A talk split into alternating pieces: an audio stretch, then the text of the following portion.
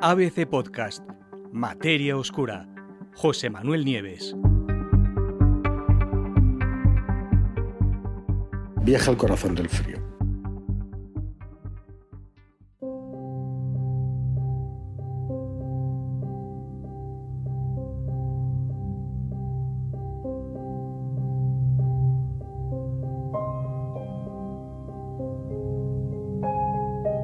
Un equipo internacional de científicos, liderado por astrónomos de la Universidad de Leiden en Holanda, y utilizando el telescopio espacial James Webb, han conseguido por primera vez observar en el corazón más profundo de una oscura y densa nube interestelar, ahora os cuento, ahí es donde nacen las estrellas, el hielo más frío medido hasta la fecha por ningún científico en todo el universo.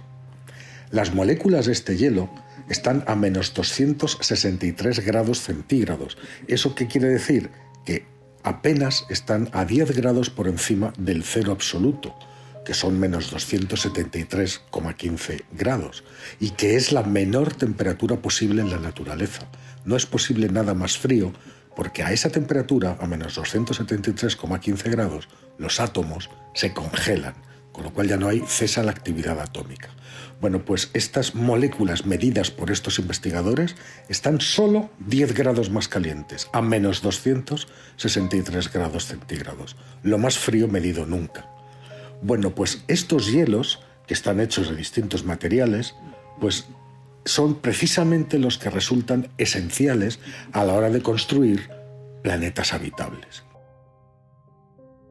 Vamos a ver, moléculas como estas, en efecto, hicieron posible que surgiera la vida en la Tierra. ¿Qué dicen las teorías actuales?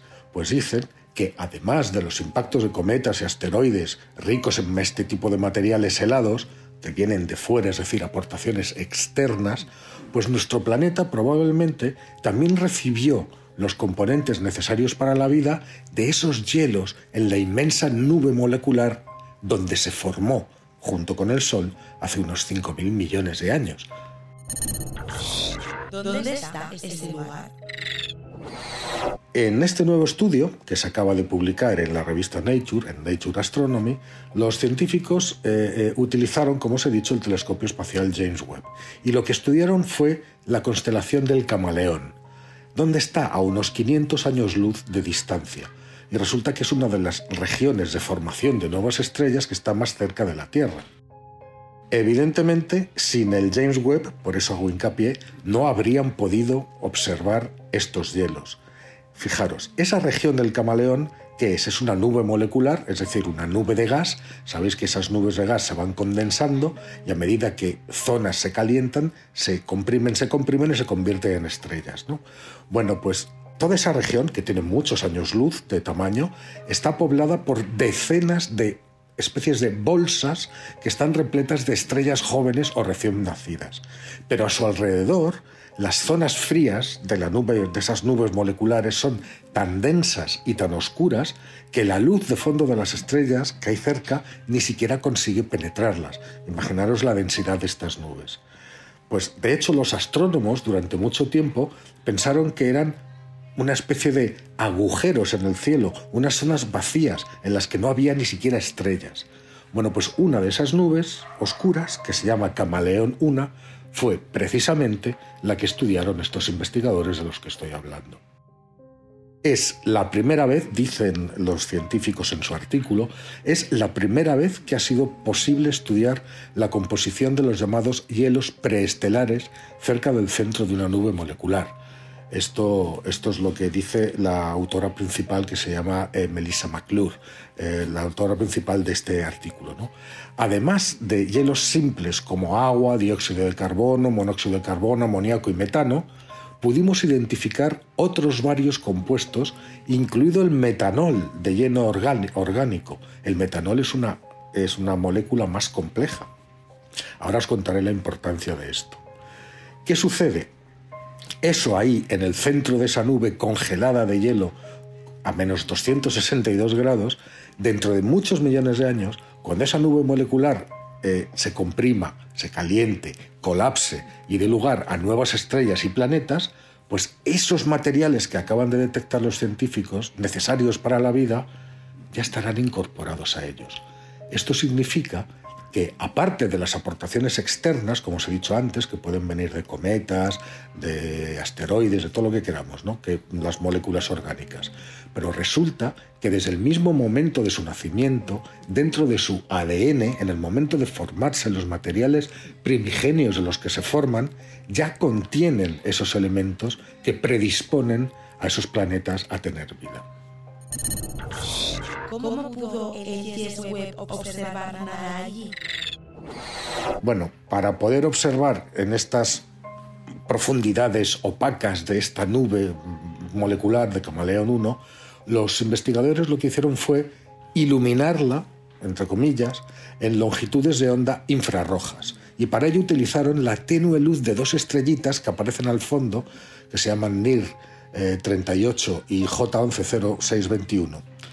Después lo que hicieron fue estudiar las huellas dactilares, es decir, por espectroscopía, de los diferentes elementos que aparecían en los datos de los espectrógrafos de alta precisión del web, que son, como sabéis, los instrumentos NIRSPEC y MIRI, y lograron identificar uno por uno los tipos de moléculas que había en Camaleón 1. Esa es la técnica. Imposible de hacer, como os digo, sin el web. Bueno, los científicos detectaron de esta manera varios de los compuestos necesarios para la vida, como cuáles, pues agua, dióxido de, carbono, monóxido de carbono, metano y amoníaco. Pero además, las observaciones también revelaron signos de hielo de sulfuro de carbonilo, y eso permitió hacer las primeras mediciones de cuánto azufre, otro de los elementos necesarios para la vida, está presente en esas nubes moleculares.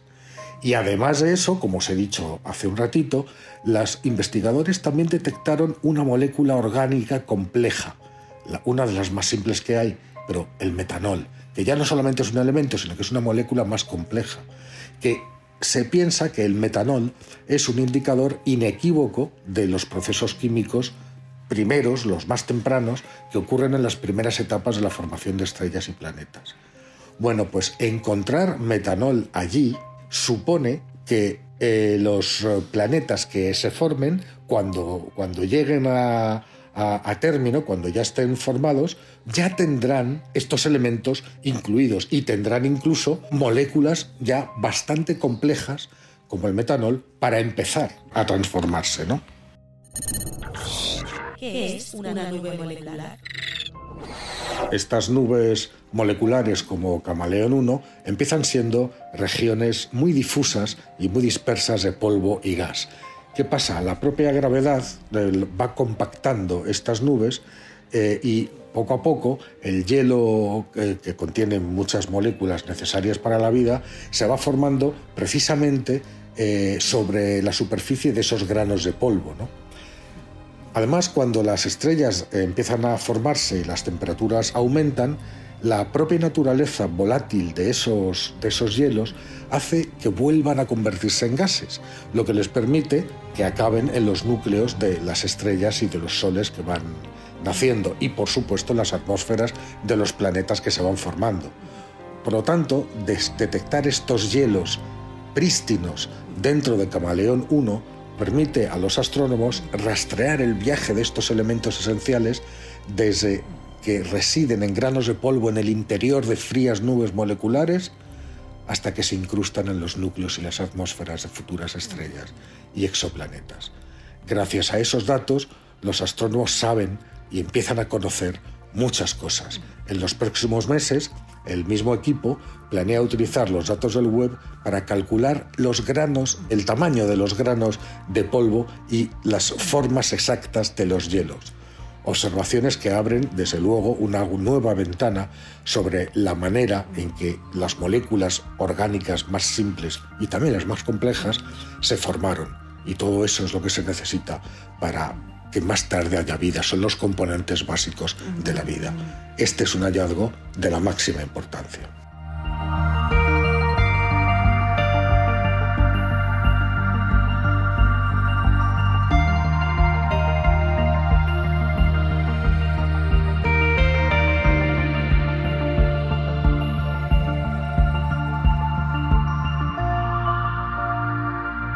Puedes escuchar todos los episodios en abc.es iVoox, Wanda, Spotify, Apple Podcast y Google Podcast.